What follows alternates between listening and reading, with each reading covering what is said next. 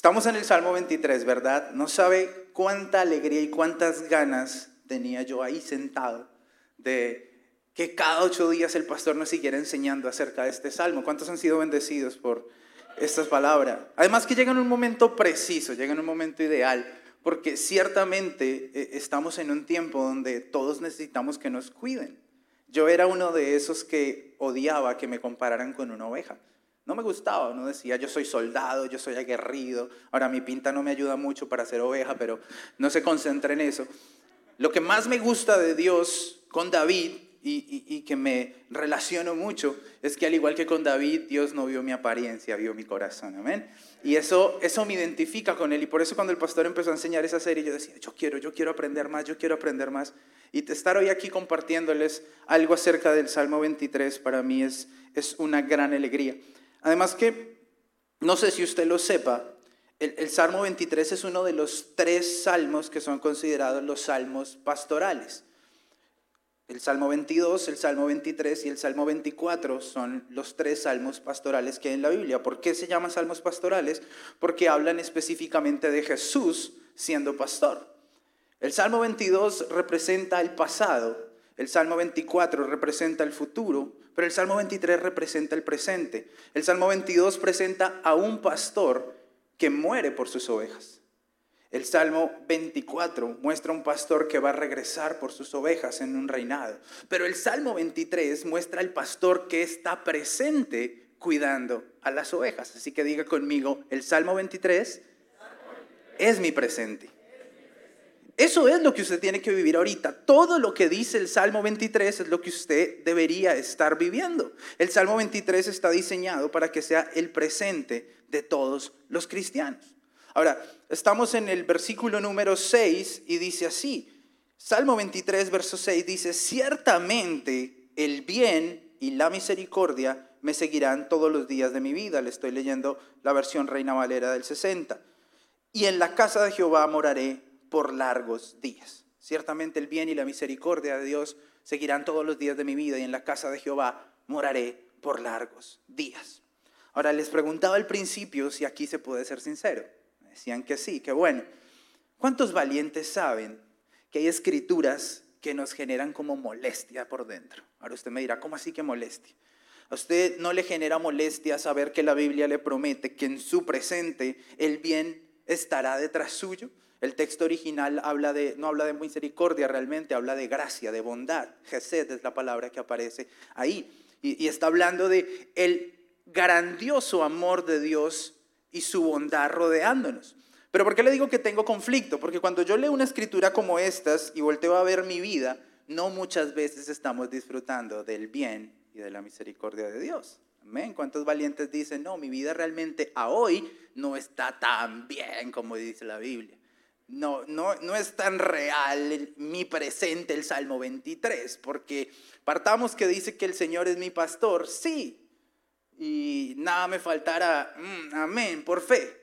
¿Cierto que sí? Son, son, son escrituras que generan conflicto. Ahora, si usted revisa la Biblia, la palabra Salvador aparece solamente unas 43 veces, pero la palabra Señor aparece más de 3.000 veces. Así que el énfasis en la Biblia está acerca de que Él sea nuestro Señor y no solo nuestro Salvador, pero nosotros cometemos el error de solo buscarnos para salvarnos de las cosas, pero no para que ejerza señorío sobre nosotros. Entonces, arrancando por ahí, ya estamos un poquito mal. Y por eso le digo que estas escrituras a veces generan una serie de conflictos, porque nuestro presente a veces no luce tan bien como debería, según el Salmo 23. Quédese, ya lo hemos leído, el pastor lo ha estado enseñando, nada me faltará, en lugares de delicados pastos me hará descansar, junto a aguas de reposo me pastoreará. Y, todo lo que el pastor nos ha estado enseñando, pero ¿cuántos saben que a veces no hay aguas de reposo? Estamos en sequía no, no hay verdes pastos, no hay donde descansar, hay personas que no pueden dormir bien por la noche. E, el problema es que estamos a veces tomando textos y decimos, sí, amén, pero nuestra vida no está impregnada de estos textos. Tu vara y tu callado me infundirán aliento. ¿Cuántos se han sentido desanimados, que no tienen ganas de nada? Estoy siendo sincero, de pronto me estoy predicando a mí mismo, no interesa, usted me acompaña. Aderezas mesa delante de mí. Ese es como el más claro que tenemos. Usted está preocupado y come. Usted está triste y come. Sí, de pronto es como el texto que más uno dice, Señor, este te lo creo con toda, estoy bien, ¿cómo? Estoy mal, ¿cómo? Sí, en ese no se concentre tanto, por favor. ¿Listo? Sí, sí, si se quiere concentrar mucho, lo invito a que vaya a la serie del área física. Ahí nos hablan bien, menos mal, y yo sí estoy agradecido con Dios que la invitada que trajeron ese día no se metió con el tinto, ¿cierto? Gloria a Dios que no dijo que el tinto era pecado, nada. Gloria a Dios. ¿Cuántos están contentos por eso? Gloria a Dios. Ahora unges mi cabeza con aceite, mi copa está rebosando y entramos a ciertamente el bien y la misericordia me seguirán todos los días de mi vida y en la casa de Jehová moraré por las gordías. Y me estuve preguntando, Señor, ¿por qué este salmo a veces no es nuestro presente? ¿Por qué, ¿Por qué nosotros no podemos disfrutar de esto? Y el Señor me contestaba, la razón por la que muchas personas no viven el Salmo 23 como un presente es porque escogieron vivir en el pasado. Se lo voy a repetir. La razón por la que las personas no disfrutan del presente del Salmo 23, que es un Cristo que ya murió y te dio todo en él, es porque personas están felices viviendo en el pasado, esperando que Dios haga algo por ellos. Pero déjeme decirle algo, Dios no va a hacer nada más y no tiene nada más que hacer porque ya dio todo lo que tenía en su Hijo. Voy a volverlo a decir porque a veces es como así que Dios no va a hacer nada. No, no es que Dios no vaya a hacer nada más, es que todo lo que usted necesita ya lo tiene en la cruz del Calvario. Amén. Ese es su presente. Ese es su presente. Ahora mire cómo dice la versión amplificada traducida, me encanta. Dice, ciertamente, o mejor, solamente su bondad, su misericordia y su amor inagotable me seguirán todos los días de mi vida. Y a lo largo de mis días, la casa del Señor, su presencia, será mi morada. ¡Wow! Este verso me da un poco más luz. Me está diciendo que la bondad, solo eso, su misericordia y su amor inagotable estarán de constante siguiéndome todos los días de mi vida a causa de que yo estoy en la casa del Señor. Y me dice, ¿qué es la casa del Señor? ¿Cuál es? Su presencia. Su presencia es mi morada.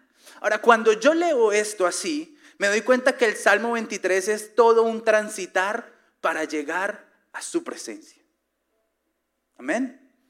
¿Qué le estoy queriendo decir? El Señor nos está llevando poco a poco a través de cada predicación del pastor Pedro y de esta serie a entrar a lo profundo de su presencia. He decidido llamar esta enseñanza Entra a tu casa, porque es necesario que vayamos profundo al interior de la casa, porque la Biblia me está diciendo en el Salmo 23 que todo lo que pasó David era para terminar en la casa del Señor. ¿Cuándo? Todos los días de la vida, no solamente los domingos a las 10 o en el siguiente servicio. No, usted no viene a la casa del Señor porque la casa del Señor es donde está el Señor. Y recuerde que ya no vivo yo, sino vive Él en mí. Así que la casa y la presencia del Señor, ¿dónde es? Donde usted esté. Amén. Ahora, ¿qué hacemos? Nos reunimos. No es que dentro de ocho días no venga nadie. No, pero es que el pastor que usted invitó dijo que la iglesia era la casa y ya. No, no, no, por favor. Y los que están en internet, en serio, gracias por conectarse, pero no sabe el ambiente que hay en este lugar. Le oro a Dios para que las razones por las que no esté usted aquí con nosotros no sean temor. Y si es así, quiero orar para que usted deje ese temor, se cuide acá, hay bastante cuidado acerca de la salud. Venga, conéctese, congréguese, necesitamos hacer vida juntos. Amén. La razón por la que nada me falta la razón por la que tengo aguas de reposo, la razón por la que se conforta mi alma, la razón por la que su vara me infunde aliento, la razón por la que no tengo temor aún en el valle de la sombra de la muerte, la razón por la que hay comida, una mesa en medio de mis angustias, la razón de ser de que mi cabeza tenga aceite y que mi copa esté rebosando es una sola y se llama su presencia. Amén. La razón por la que su bien y su misericordia y su amor inagotable me siguen todos los días, es porque su presencia es mi morada. Amén. Ahora, le estoy hablando de un lugar llamado su presencia y no es la iglesia de Bogotá.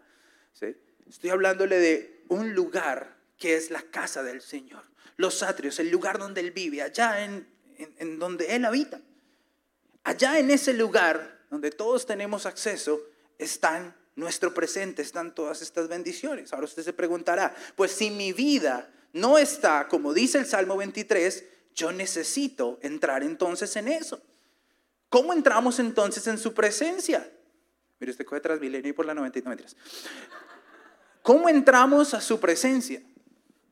¿Cómo hacemos entonces de que su presencia sea nuestra morada?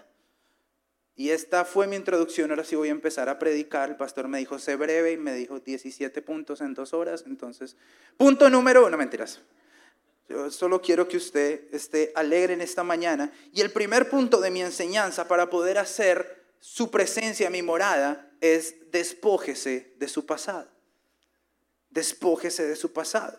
La palabra de Dios me está diciendo que el bien y la misericordia me seguirán todos los días de mi vida. ¿Usted ha visto cuando alguien lo sigue? ¿Hacia dónde mira usted? Hacia atrás, hacia su pasado. Pero hay personas que por no dejar su pasado, cuando miran hacia atrás no pueden ver la bondad y no van a poder ver la misericordia, porque solo pueden ver sus errores. ¿Y sabe qué es lo que más nos saca de la presencia de Dios? Recordar nuestros errores. Recordar nuestro pasado nos impide ir más profundo en la presencia de Dios. ¿O cuántos han intentado orar y no se sienten dignos a veces? ¿Por qué cada vez que le fallamos a Dios, la primera reacción que tiene nuestro corazón es ir a buscarlo? Porque el Señor sabe que necesitamos buscarlo antes de que giremos a alejarnos de Él. Toda persona que le ha fallado al Señor de la manera que sea necesita ir corriendo derecho a la presencia de Dios. Y es que la verdad del pasado de muchos de nosotros no merece su misericordia. La verdad del pasado de algunos de nosotros no merece su bondad. Yo era ofensivo a Dios a propósito.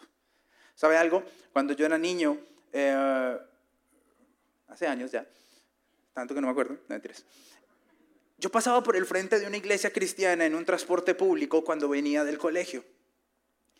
Y siempre que pasaba por el frente de la iglesia estaban esos hermanitos que se llevan que los martes a orar temprano. Usted no sabe por qué no viene, pero bueno, déjeme Ahí me saqué la espinita. Y yo pasaba por ahí, estaban las filas de los hermanitos entrando, y yo iba para el colegio, y le estoy hablando que era un niño de 8 o 9 años que ya tomaba transporte público. Y yo sacaba la cabeza por la ventana y les decía, ¡Hey! Y cuando volteaban a mirar, yo lanzaba un escupitajo sobre ellos. Y lo hacía de deporte todos los martes o jueves, yo no sé cuándo era que se reunían, ese era mi deporte. Yo creo que cuando alguien escuchaba el ¡Ey! por la ventana de todos, se cubrían. Lo curioso es que Dios cuando toca mi vida me lleva justamente a esa iglesia.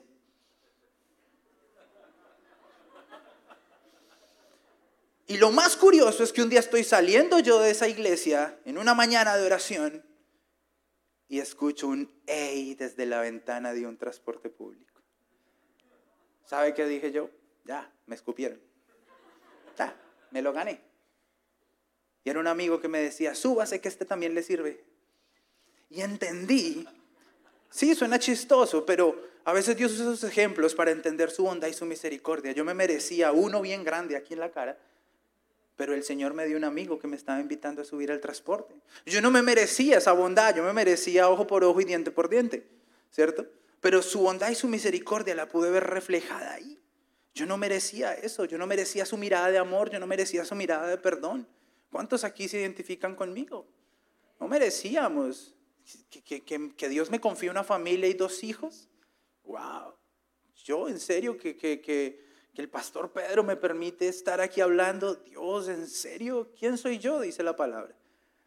no lo merecíamos, pero me tuve que despojar de mi pasado y entender que cuando yo me olvido de mis errores, gracias a su bondad y a su misericordia, entonces puedo entrar a su presencia. ¿Sabe por qué?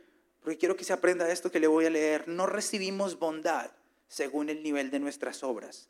Recibimos bondad según el nivel de nuestra confianza.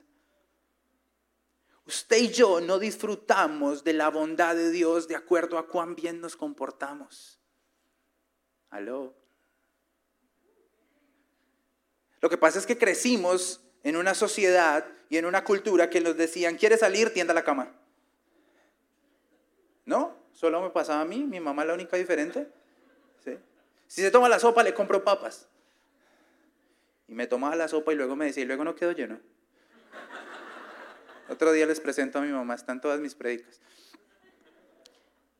Pero crecimos pensando que tocaba hacer para tener, para obtener.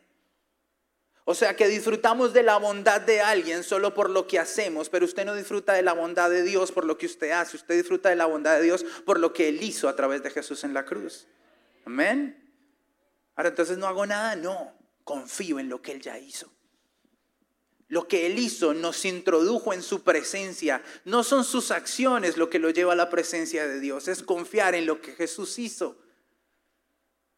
No sé si me está entendiendo. Jesús pagó por sus pecados. Mire, Dios no se hizo el de la vista gorda. Hay gente que me pregunta, ¿o sea que Dios hizo el loco con sus pecados? No. La Biblia dice en Isaías, dice que el castigo de mi paz fue sobre él. Significa que Dios nos hizo el loco con sus pecados y con los míos. Significa que si hubo alguien que recibió el castigo y se llama Jesús. Amén. Ay, no es que Dios es un buen papá que a veces se hace como el que no vio. No, eso somos nosotros con nuestros hijos. Pero Dios dijo, merece morir. Y Jesús dijo, pues yo pago. Amén. Jesús dijo acerca de usted y de mí, yo pago. Y como estamos a cuentas, podemos entrar a su presencia. Así que por favor olvídese de su pasado, porque cada vez que usted recuerda su pasado, está anulando el sacrificio de Jesús. Jesús dice, otra vez pensando en eso, pero yo ya pagué por eso. Escúcheme, su sangre sigue viva y le voy a decir algo que quizás lo ponga a pensar mucho y no quiero adentrarme allá. Pero Jesús pagó por los pecados que usted cometió y los que va a cometer. Porque si no hubiera sido así, Él tendría que volver a morir. ¿Aló? Ahora entonces, ¿qué hago? Gloria a Dios. Denles aplauso al Señor fuerte.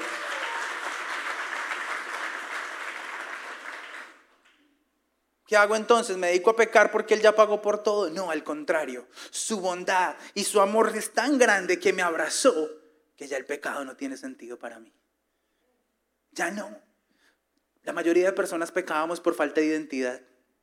Pecábamos por caerle bien a alguien, por sentirnos bien nosotros, pero su amor y su abrazo es tan hermoso que ya no necesito caerle bien a nadie, ya le caí bien a Él y no he hecho nada. No hemos hecho nada. Quiero Biblia para eso. Se abre el cielo, baja la paloma, Jesús está siendo bautizado y él dice, este es mi Hijo amado, en él me complazco. ¿Y cuántas cosas había hecho Jesús ahí? Ninguna. Y el Padre ya estaba complacido. ¿Cuántos milagros había hecho Jesús ahí? Ninguno. Estaba comenzando su ministerio y no había hecho nada. Y el Padre ya estaba complacido en él porque su complacencia no tiene que ver con lo que hacemos nosotros, sino con su corazón de Padre.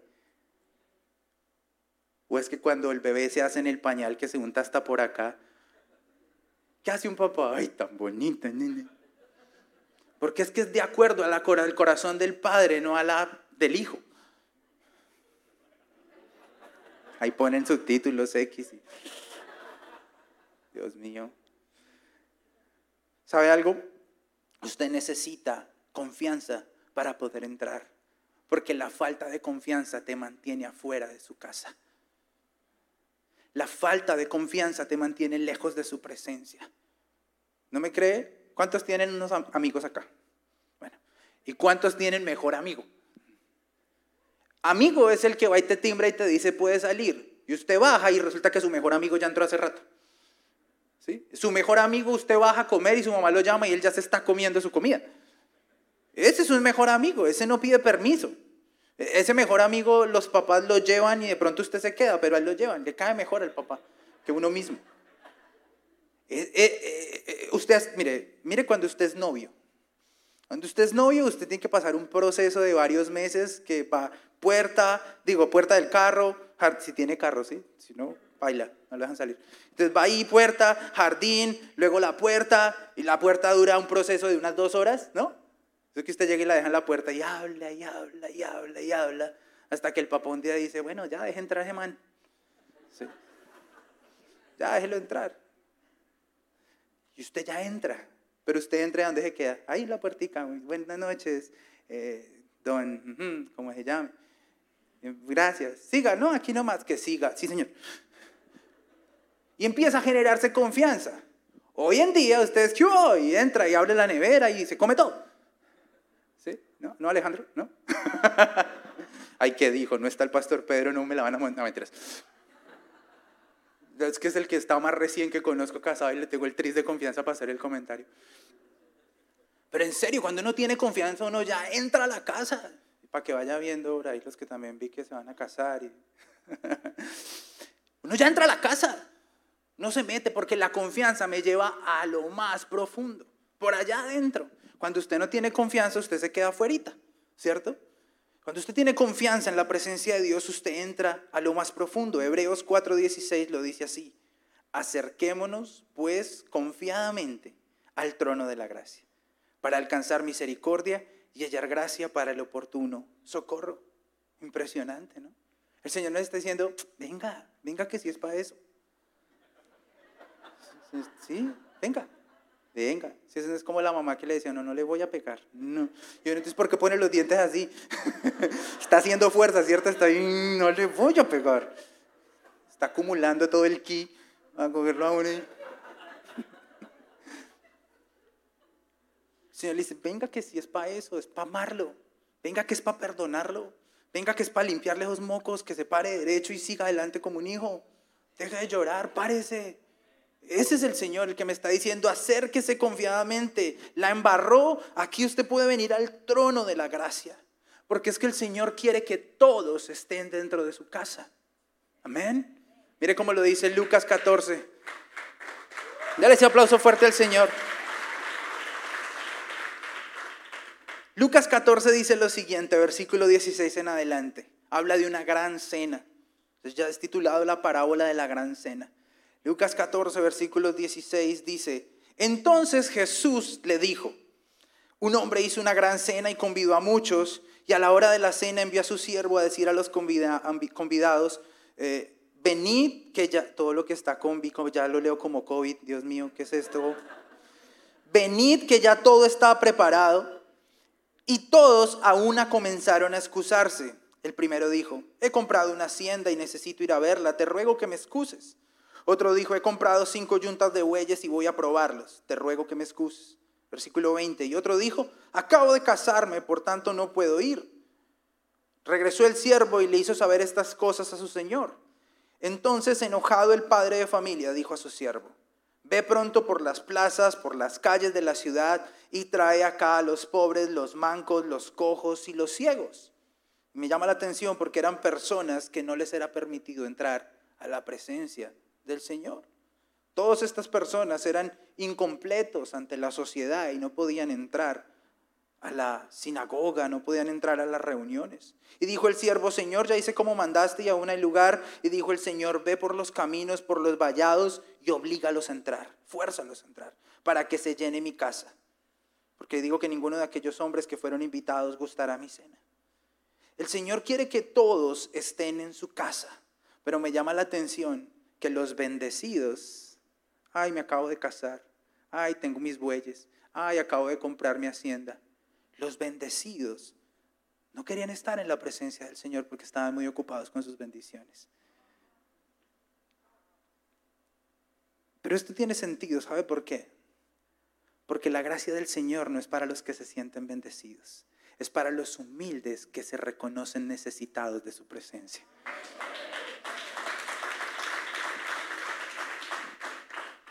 Gracia del Señor hace eso. Porque escúcheme esto, no hay nadie tan malo que no merezca su perdón, pero tampoco hay nadie tan bueno que no lo necesite. No hay nadie tan malo que no merezca su perdón, pero ninguno está tan bendecido como para que no lo necesite. Dios está diciendo entonces, el bien y la misericordia están atrás tuyo. Cuando tú mires tu pasado, Dios va a usar tu pasado para que veas su bondad. Dios va a usar los errores que cometiste, las situaciones que viviste, para que veas el lugar donde te tiene en este momento y puedas decir, Dios, gracias por tu misericordia. Dios, gracias por tu bondad. Dios, gracias por tu presencia. Porque desde el interior de su presencia vamos a poder mirar nuestro pasado con bondad, con gracia y con misericordia. Así tiene que ser. Ahora, segundo punto de cómo eh, entramos a su presencia o qué ocurre en su presencia. Número dos es que nuestra estabilidad emocional está en su presencia. Nuestra estabilidad emocional está en su casa, está en, en su presencia. Ahora es curioso que el que lo escribe es David, el más emocional de la Biblia. ¿O no? Mire, David hace un versículo y dice, Padre, te amo, te alabo, mi alma te canta. Y en el siguiente versículo, mátalos. Acaba con ellos. Que sean esparcidos delante de mí. Emocional. Usted lee un salmo de David y él arranca súper glorioso y de un momento a otro como que le entró un mensaje de texto, una cosa que lo sacó del espíritu y los siguientes versículos son en la carne. Ay, pobre David, no, no sé si a usted le pase. ¿No le ha pasado que usted está orando así en la presencia del Señor? Y ahorita chévere que hay distancia social, pero antes no estaba ahí, pasaba permiso. La persona, la bueno, ah, pero esta cucha, cucha. Ah, este man. Usted estaba en la gloria, la chequinada estaba cayendo sobre usted y de un momento a otro otra vez está bien.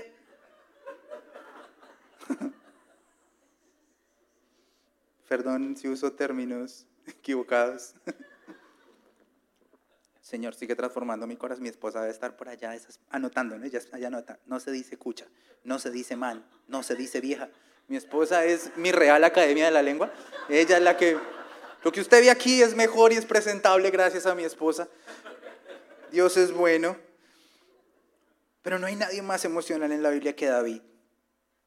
Muchos de los salmos de David fueron escritos desde esos momentos altamente emocionales. ¿Ha hecho usted alguna oración emocional? Yo, sí, yo quería ser sincero esta mañana. Yo he hecho oraciones emocionales, pero déjeme decirle algo. Generalmente las oraciones emocionales se hacen cuando estamos fuera de su presencia. Nuestras oraciones, usted va a decir, no, pero yo desde que oro estoy en su presencia. Mm, revisemos esas oraciones. Un día Dios me dijo, hijo, ¿te escuchas cuando oras? Yo le dije, sí escúchate cuando oras. Porque si la mayoría de tiempo de tu oración se concentra en petición y no en relación, yo no soy tu padre, soy un genio de la lámpara. Ay, Dios, todavía proceso eso. Porque a veces entramos y estamos tan estimulados por nuestras emociones que nuestra oración es una quejadera y nuestra oración es una pedidera. Como cuando éramos niños, que necesitábamos algo, yo necesitaba salir y necesitaba las llaves del carro de mi papá. Eso es como acá que usted tiene su carro. O ya tocaba con un carro para toda la familia en Colombia. Y entonces, para que me prestaran el carro para salir, me tocaba aguantarme el sermón de media hora. ¿O no? ¿A ustedes no les pasó que para que lo dejen salir a uno? Y, el papá tiene las llaves ahí en la mano y le dice, y, pero es que la vez pasada y empieza esa amenazadera ahí con la llave. Y uno, sí señor, no, yo voy a cambiar. Sí, claro, lo que usted diga, papá. Oh, sí, claro que es. Ah, ¿Por qué estoy diciendo esto? No sé, pero alguien lo necesitaba escuchar. Pero lo que voy es a que uno con esa emoción, uno dice que sí a todo. Y yo ni siquiera le ponía cuidado a mi papá lo que me decía. O sea, no, no había relación solo porque quería que me dijera sí. Y a veces oramos con Dios de esa manera, solamente queremos que Él nos diga sí y le voy a decir algo que siento en este momento decírselo a alguien. La respuesta no ha llegado porque solo estás detrás de la respuesta y no de la relación. ¿Sabe qué entendí yo de mi papá? Que me demoraba entregarme las llaves porque esos 30 minutos que me daba cantaleta era el único tiempo que tenía en la semana para relacionarse conmigo. Porque estaba tan ocupado en mis necesidades, en mis gustos, en mis pasiones, que no desarrollé una relación con el Padre. Me debe estar viendo, te pido perdón, papá. A veces yo no sé qué le toca hacer el Señor para llamar su atención. Porque Él quiere que tengamos una relación con Él. Pero no se sienta mal, Jesús también pasó por eso. Jesús. Sí, es que a veces nos hemos encargado de enseñar tanto de, Jesús, el 100% Dios, pero nos olvidamos que también era 100% hombre. Y Jesús también tuvo momentos emocionales a la hora de, orar. Le dijo, Señor, ¿no se puede de otra manera? Pasa de mí esta copa. Sí, es que no aguanta porque así. Y un poquito más profundo en su presencia pudo decir, ¿sabes qué? Mejor que no se haga mi voluntad, sino la tuya. ¿Mm? Ay, Señor, yo lo convierto. Hágale. El alma para ti, el cuerpo para mí.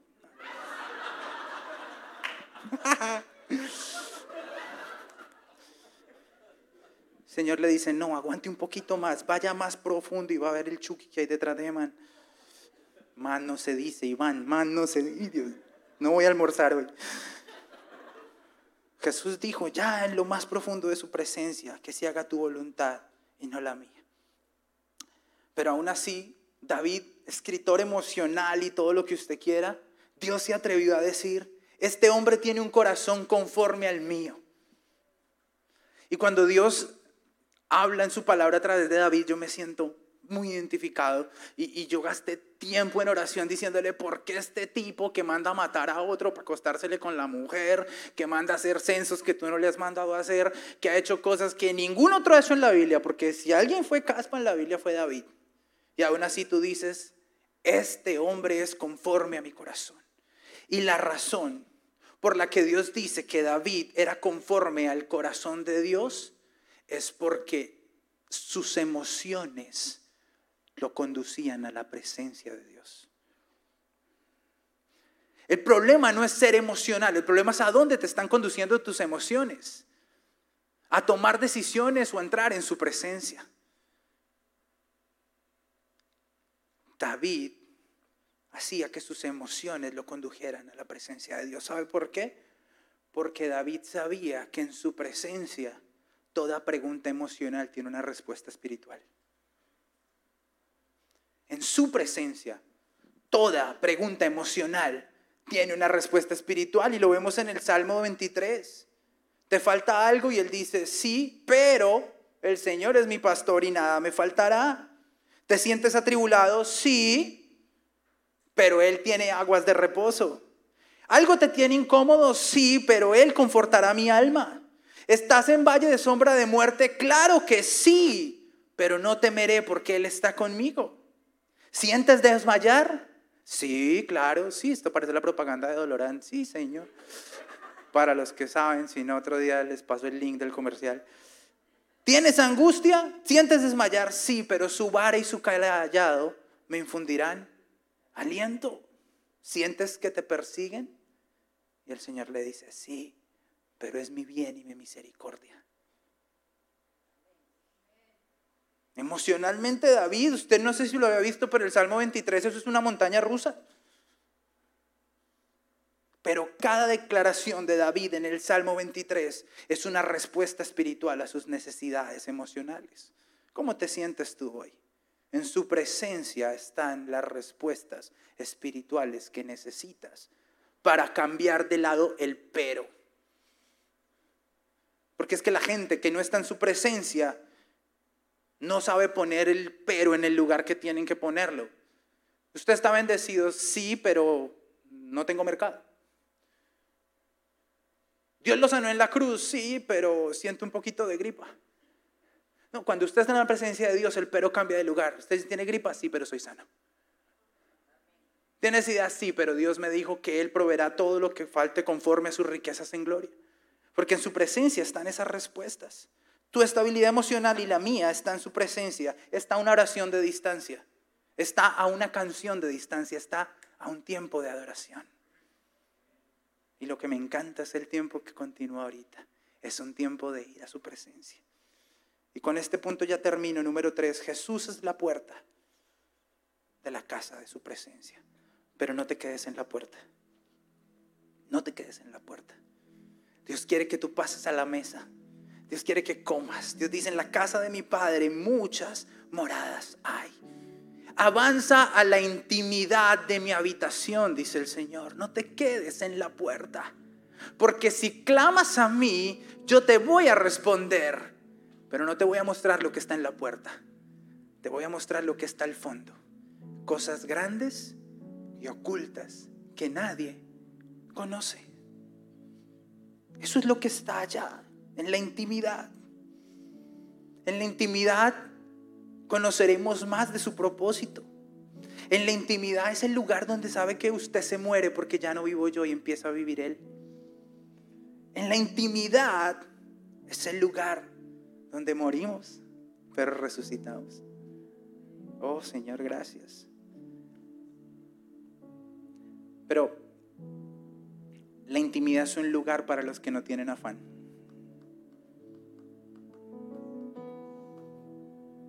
Dios puede responder en un segundo, pero no te quiere un segundo en su intimidad.